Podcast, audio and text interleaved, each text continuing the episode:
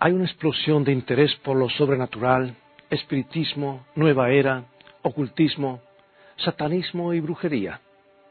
Si vas a una librería importante encontrarás más de 200 títulos sobre estos temas.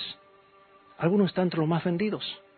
No hace mucho la NBC TV emitió un programa de entrevistas a personas que decían haber tenido contacto con sus seres queridos que habían muerto. Afirmaban que sus seres amados vivían en el mundo espiritual. ¿Qué le sucede a la persona cuando muere? ¿Hay vida más allá de la vida? ¿Podemos hablar con nuestros seres amados muertos? Hoy es un tema extremadamente importante, así que busca tu Biblia en un momento más regresaré.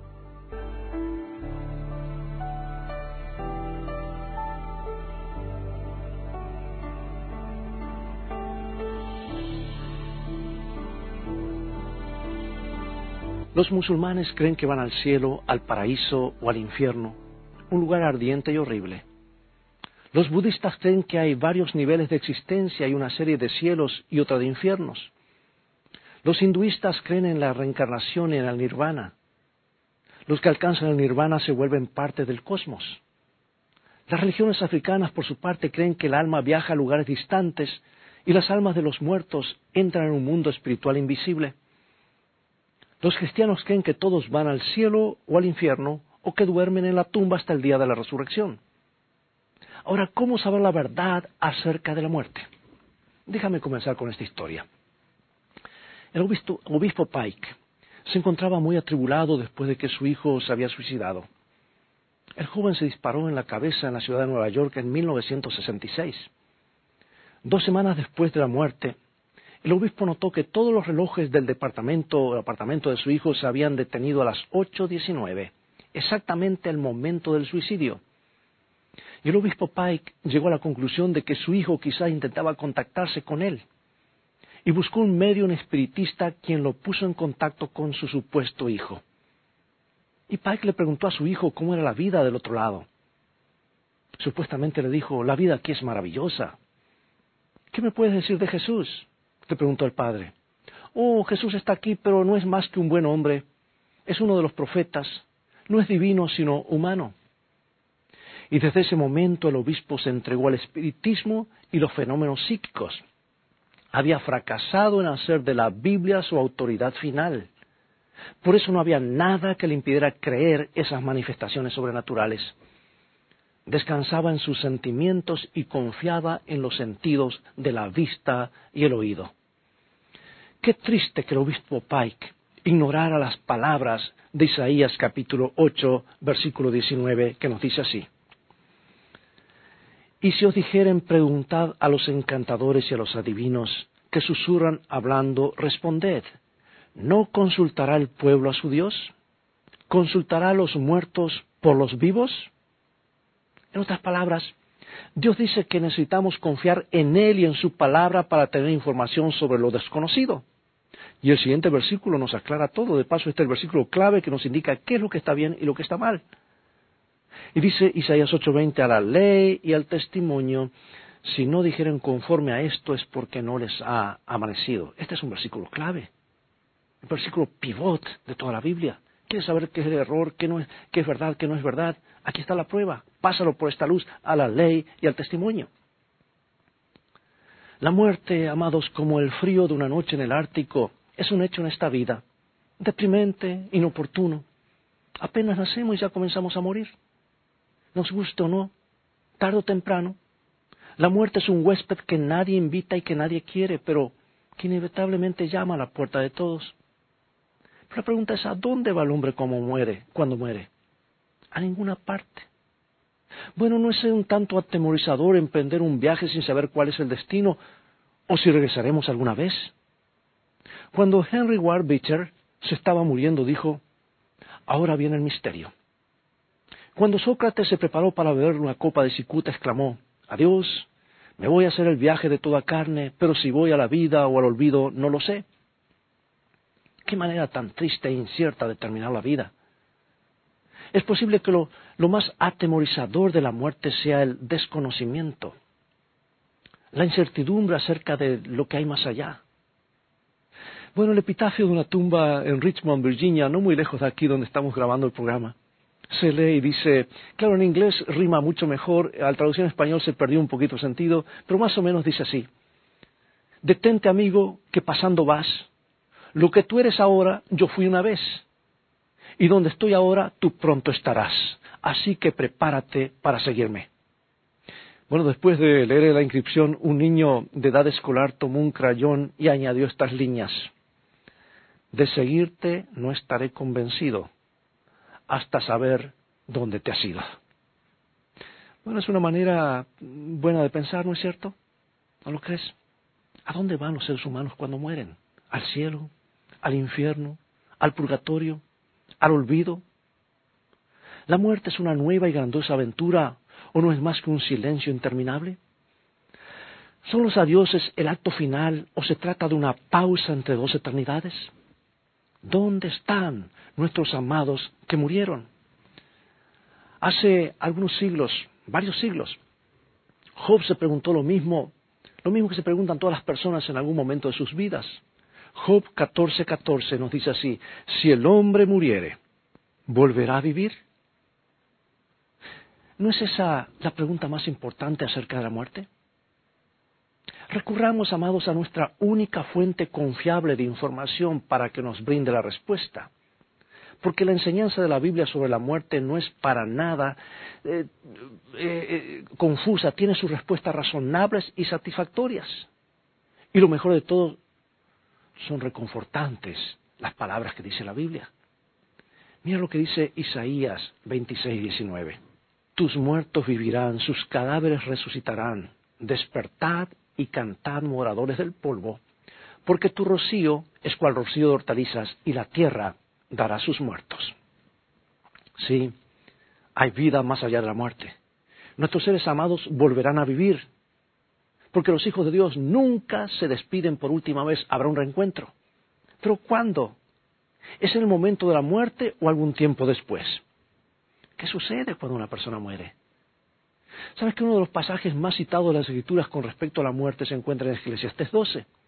Y describe lo que ocurre eh, cuando una persona muere. Eclesiastés 12.7 nos dice así. Y el polvo vuelva a la tierra como era, y el espíritu vuelva a Dios que lo dio. En otras palabras, cuando un hombre muere, una persona muere, su cuerpo, hecho de los elementos de la tierra, regresa al polvo y su espíritu, su aliento de vida, esa energía, regresa a Dios. Por supuesto que para entender claramente qué es el espíritu, necesitamos mirar en la creación y descubrir cómo Dios hizo al hombre en el principio. Así que vamos al libro de los comienzos, para no llegar a conclusiones erróneas. Dice Génesis 2.7. Entonces Jehová Dios formó al hombre del polvo de la tierra y sopló en su nariz aliento de vida, y fue el hombre un ser viviente. O sea que Dios tomó los elementos de la tierra, carbono, hidrógeno, oxígeno, nitrógeno, calcio, hierro, fósforo, sodio y demás, y formó un cuerpo perfecto. No un muñeco de lodo, como dice la tradición, un cuerpo perfecto a su imagen. Adán tenía un cerebro, pero no pensaba. Tenía un corazón en su pecho, pero no estaba latiendo. Tenía sangre en sus arterias y venas, pero no estaba circulando. Estaba listo para vivir, pero no tenía vida. Entonces Dios sopló en sus narices el aliento de vida, ese soplo de vida, o la chispa de la vida, y el hombre se convirtió en un alma viviente, ser o persona viviente. O como dice otra versión, el hombre se convirtió en un ser viviente. Bueno, podríamos ilustrarlo de esta manera.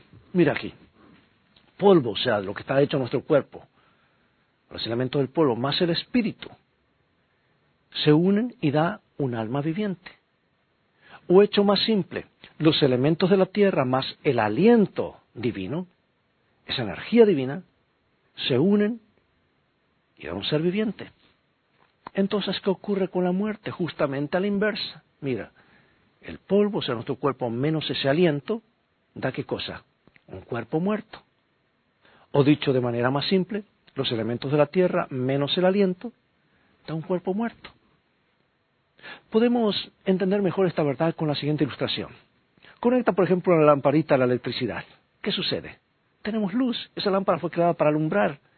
Pero cuando llega la corriente, alumbra. Nadie pone la luz en la lámpara. La luz se genera por la unión de dos componentes, la lámpara más la electricidad. Ahora cuando desconectas la electricidad, la luz se va. ¿Y a dónde? A ninguna parte, deja de ser. Y así es la muerte. Cuando el aliento chispa de vida que regresa al Creador, el hombre muere. Todo lo que queda es el cuerpo compuesto por los elementos de, la tierra que regresa al polvo. El alma viviente o ser viviente o persona viviente simplemente deja de existir y al morir abandona su conciencia. Así que, amados, la Biblia declara esto vez tras vez, hay como 1600 versículos y todos coinciden. En Salmo 146, 4 nos dice lo siguiente. Vamos al Salmo 146, 4, dice, No confiéis en los príncipes ni en el Hijo de Hombre, porque no hay en él salvación, pues sale su aliento y vuelve a la tierra, en ese mismo día perecen sus pensamientos. Pero te preguntarás, ¿dónde, ¿dónde pasan el tiempo entre la muerte y su resurrección? Job nos dice, si yo espero, el Seol es mi casa. O sea que de acuerdo a la Biblia, amados, cuando un hombre muere, cuando una persona muere, no va al cielo, no va al infierno, no va al purgatorio. O sea, no vive en ninguna parte. La muerte es la cesación de la vida hasta la mañana de la resurrección, cuando el cuerpo y el aliento se vuelvan a unir. Y eso puede hacerlo solamente Dios. Y sabemos que lo hará cuando Jesús regrese. Eclesiastés 9:5, porque los que viven saben que han de morir, pero los muertos, ¿cuántos saben? Nada saben. Y no importa, no importa cuán reconfortante haya sido para el obispo Pike pensar que estaba hablando con su hijo, o cuán convincente sea la información que se da en las sesiones espiritistas. Dios dice, los muertos nada saben. Y nada es nada, hermanos. Evidentemente los muertos ni siquiera saben lo que están haciendo los vivos. Pues la Biblia dice que el hombre que, el hombre que ha muerto, dice Job 14:21, ah, dice sus hijos tendrán honores, pero él no lo sabrá, o serán humillados y no entenderá de ello. Yo pregunto, ¿no es esta la mejor manera después de todo? Piénsalo por un momento. Supongamos que una joven madre muere y va al cielo dejando a su esposo con varios niños pequeños y que ella puede ver lo que está sucediendo en la tierra. ¿Cómo sentirá cuando su esposo vuelva a casarse y su madrastra entre en su hogar y maltrata a sus hijos? Imagínate viendo día tras día lo que le sucede y sin la posibilidad de hacer algo. Para esa joven madre eso sería el cielo o el infierno. Como ves, una de las verdades más reconfortantes de la palabra de Dios es que cuando una persona muere, descansa tranquilamente, ajeno a los problemas de la vida o las preocupaciones por sus amados, hasta que sea llamado o llamada por el dador de la vida. ¿Te sorprende que la Biblia compara la muerte con un sueño? El profeta Natán le dijo a rey David, y cuando tus días sean cumplidos y duermas con tus padres, es un sueño. De hecho, Jesús mismo llamó a la muerte un sueño le dijo a sus discípulos, nuestro amigo Lázaro duerme, mas voy a despertarle.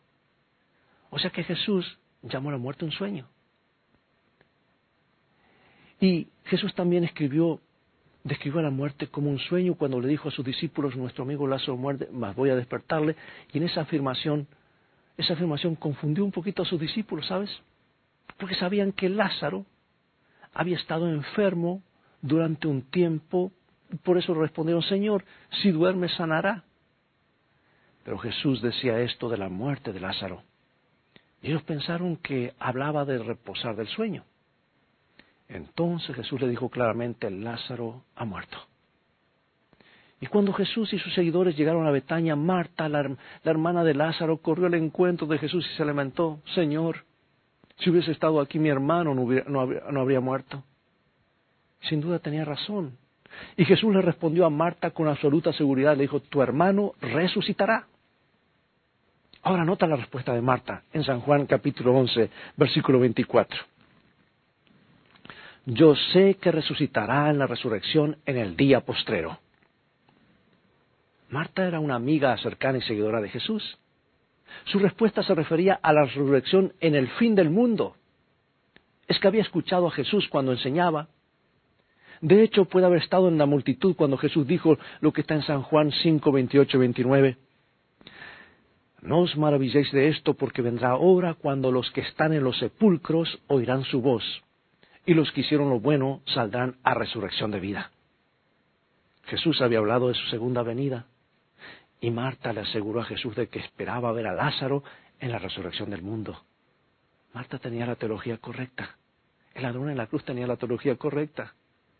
Porque acuérdate de mí cuando vengas en tu reino. Sin embargo, allí Jesús estaba por darles un dramático adelanto de ese acontecimiento. Y acercándose a la cueva donde se encontraba la tumba de Lázaro, Jesús pidió que quitaran la piedra que se llevaba a la entrada. Y preocupada por el pedido, Marta dice, Señor, hiede ya porque es de cuatro días. Pero la piedra fue quitada y Jesús llamó en alta voz, Lázaro, sal fuera. Y Lázaro salió. Alguien ha dicho que Jesús estuvo bien en especificar que solo él estaba hablando a Lázaro, de lo contrario todas las tumbas de Betania se hubieran abierto, lo cual no hubiese estado mal, ¿verdad? Y Lázaro volvió a la vida, pero aún estaba atado con lienzos mortuorios, tal como era la costumbre, como lo habían dejado en la tumba. Y aunque hacía cuatro días que había muerto, no hay registro de que Lázaro había contado experiencias del tiempo que estuvo muerto, lo que está en concordancia con la enseñanza bíblica de que los muertos nada saben. Jesús lo había llamado simplemente a salir del sueño de la muerte, un sueño que sólo puede ser interrumpido por el llamado del dador de la vida mismo. Ese es el llamado que anticipó Job. Entonces llamarás y yo responderé. Bueno, Martín Lutero dijo lo mismo. Él dijo en el, siglo XVI, dice, dormiremos hasta que Él venga y golpee sobre la pequeña tumba y diga, Doctor Martín, levántate. Entonces me levantaré en un instante y seré feliz con Él para siempre. He tenido esa esperanza.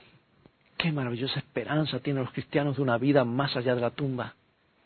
En las catacumbas de Roma hay inscripciones en las tumbas de los que murieron con la desesperanza de los paganos. Y esas palabras están escritas una y otra vez. De paso hay muchas catacumbas, algunos de ustedes tal vez habrá visitado, yo estuve en un par de ellas. Catacumbas que dicen allí en, el idioma de, esa época, en latín, ¿verdad? Adiós por la eternidad, adiós para siempre. Sin embargo, en las tumbas de los cristianos se encuentran estas palabras de esperanza y ánimo. Adiós hasta que nos volvamos a ver. Buenas noches, hasta la mañana. ¿Te gustan esas inscripciones? ¿No es reconfortante tener la esperanza cristiana, saber que nuestros adioses no son finales? Saber que se acerca una gran mañana de la resurrección después de la oscura noche de la muerte. Saber que Cristo llamará a nuestros amados que murieron y le responderán. El cristiano no tiene por qué estar triste, ni lamentar con desesperación como los que no tienen esperanza. ¿Por qué? Porque ha de haber una reunión, una reunión con sus seres amados, y eso ocurrirá cuando Jesús venga. Por eso este es el mensaje de, consuelo que el apóstol eh, compartió con los primeros cristianos en 1 Tesalonicenses 4:13. Y les dijo, tampoco queremos, hermanos, que ignoréis acerca de los que duermen, para que no os entristezcáis como los otros que no tienen esperanza. La real esperanza, el real consuelo para los corazones tristes y afligidos no está en la sesión espiritista, ni en los mensajes confusos del mundo de los espíritus, sino en el Señor Jesucristo. De paso, el mensaje del cristianismo que impactó el imperio romano pagano fueron las buenas nuevas de la resurrección. Los paganos habían perdido la confianza en su religión y la muerte les parecía un abismo oscuro del que no hay escape posible. Pero Pablo y los primeros cristianos señalaron a la resurrección como la respuesta divina al problema de la muerte, nefasto enemigo de toda la humanidad. Por la muerte de Cristo en la cruz, su sepultura en la tumba y su gloriosa resurrección, obtuvo la victoria no solo sobre el pecado, sino también sobre la muerte. Y Jesús al salir de la tumba proclamó triunfante esas palabras. San Juan 11:25, yo soy la resurrección y la vida. El que cree en mí, aunque esté muerto, vivirá. No dice vive, sino vivirá. Sí, la resurrección de los seguidores de Jesús es tan cierta como la resurrección de Cristo mismo. Ahora la pregunta es, ¿cuándo llegará esa feliz ocasión? ¿Cuándo volverán a vivir los hijos de Dios que duermen? Bueno, la Biblia, el apóstol Pablo nos da la respuesta. Primera de Corintios capítulo 15, versículo 20, después el 22 y el 23, nos dice así. Mas ahora Cristo ha resucitado de los muertos, primicias de los que durmieron es hecho. Porque así como en Adán todos mueren, también en Cristo todos serán vivificados. Cristo, las primicias, luego los que son de Cristo en su venida. Y más adelante, el mismo pasaje Pablo declara en 1 Corintios 15, 51 y 52, He aquí os digo el misterio, no todos dormiremos, pero todos seremos transformados en un momento, en un abrir y cerrar de ojos, a la final trompeta, porque se tocará la trompeta, y los muertos serán resucitados incorruptibles, y nosotros seremos transformados. Entonces Pablo dice, ¿cómo serán transformados? Dice, porque es necesario que esto corruptible se vista de incorrupción y esto mortal se vista de inmortalidad. O sea que nuestros cuerpos serán cambiados cuando Cristo regrese. Nuestra ciudadanía está en los cielos, de donde también esperamos al Salvador, al Señor Jesucristo, el cual transformará el cuerpo de la humillación nuestra para que sea semejante al cuerpo de la gloria suya. Y David dijo que estaría satisfecho cuando se despertara del sueño de la muerte. Veamos Salmo 17:15. En cuanto a mí veré tu rostro en justicia, estaré satisfecho cuando despierte a tu semejanza. Puede que no sepamos exactamente cómo serán transformados nuestros cuerpos, pero cualquiera sea el cambio, estaremos satisfechos. Y ahora para concluir la pregunta, ¿qué decir de la reunión con nuestros amados que murieron? El apóstol Pablo es muy claro, describe esto de una manera hermosa. Primera de Tesalonicenses 4, 15 al 17. Por lo cual os decimos esto en palabra del Señor, que nosotros que vivimos, que habremos quedado hasta la venida del Señor, no precederemos a los que durmieron. Porque el Señor mismo con voz de mando, con voz de arcángel y con trompeta de Dios, descenderá del cielo y los muertos en Cristo resucitarán primero. Luego nosotros los que vivimos, los que hayamos quedado, seremos arrebatados juntamente con ellos en las nubes para recibir al Señor en el aire y así estaremos siempre con el Señor. Pregunto, amado y amada, ¿podrían haber palabras más alentadoras? ¡Qué esperanza gloriosa! Cuando Jesús emerja entre los cielos y contempla las tumbas polvorientas de sus amados que duermen, su poderosa voz los llamará de la misma manera que llamó a Lázaro, sal fuera. Y las tumbas de miles de colinas alrededor de la tierra se abrirán de par en par los muertos escucharán su voz y saldrán fuera. Familias y amigos se reunirán para no apartarse nunca más. Oh, qué día será. Ninguna pluma puede describirlo. Ese es el futuro que el Calvario ha hecho posible. Ver a nuestro Señor Jesús cara a cara, unirnos con los amados que han dormido en Jesús. Cuánta esperanza le brinda este, este pasaje al corazón humano, ¿verdad? Pero hermanos, la pregunta más importante de todas que debe ser respondida es, ¿cómo puedo tener la seguridad ahora mismo de que obtendré la victoria sobre la tumba y la muerte? La promesa divina de vida eterna es clara, dice, el que tiene al Hijo, tiene la vida. El que no tiene el Hijo de Dios, no tiene la vida. Pregunto, ¿deseas aceptar a Jesús como tu Salvador? Acompáñame en oración. Padre Celestial. Gracias por darnos una esperanza segura más allá de la tumba. Gracias por decirnos la pura verdad acerca de nuestros amados muertos. Anhelamos el día glorioso del reencuentro, cuando Jesús vuelva y se acabe la separación para siempre. Hoy creemos y aceptamos a aquel que es la resurrección y la vida, nuestro Señor Jesucristo, en cuyo nombre oramos. Amén. Bien amados, es todo el tiempo que tenemos por hoy. Muchas gracias por sintonizarnos en un programa más. Y ha llegado el momento de despedirnos y será hasta un próximo programa de la serie Mensajes de Jesús para el tiempo del fin. Invita a otros a sintonizar este canal y verlo en YouTube o Facebook o donde sea, en tu computadora, en el teléfono, porque Estos mensajes que vienen de la palabra de Dios traen un mensaje del corazón de Dios a nuestro corazón. Y transfórmate tú en un canal de bendiciones para otros. Dios te bendiga y te guarda. Y recuerda, tú vales mucho para Jesús. Él te ama más de lo que puedes imaginar. Y también recuerda que en el viaje de la vida las cosas van a terminar bien si hacemos de la Biblia nuestro GPS y a Jesús como nuestro guía. Maranata.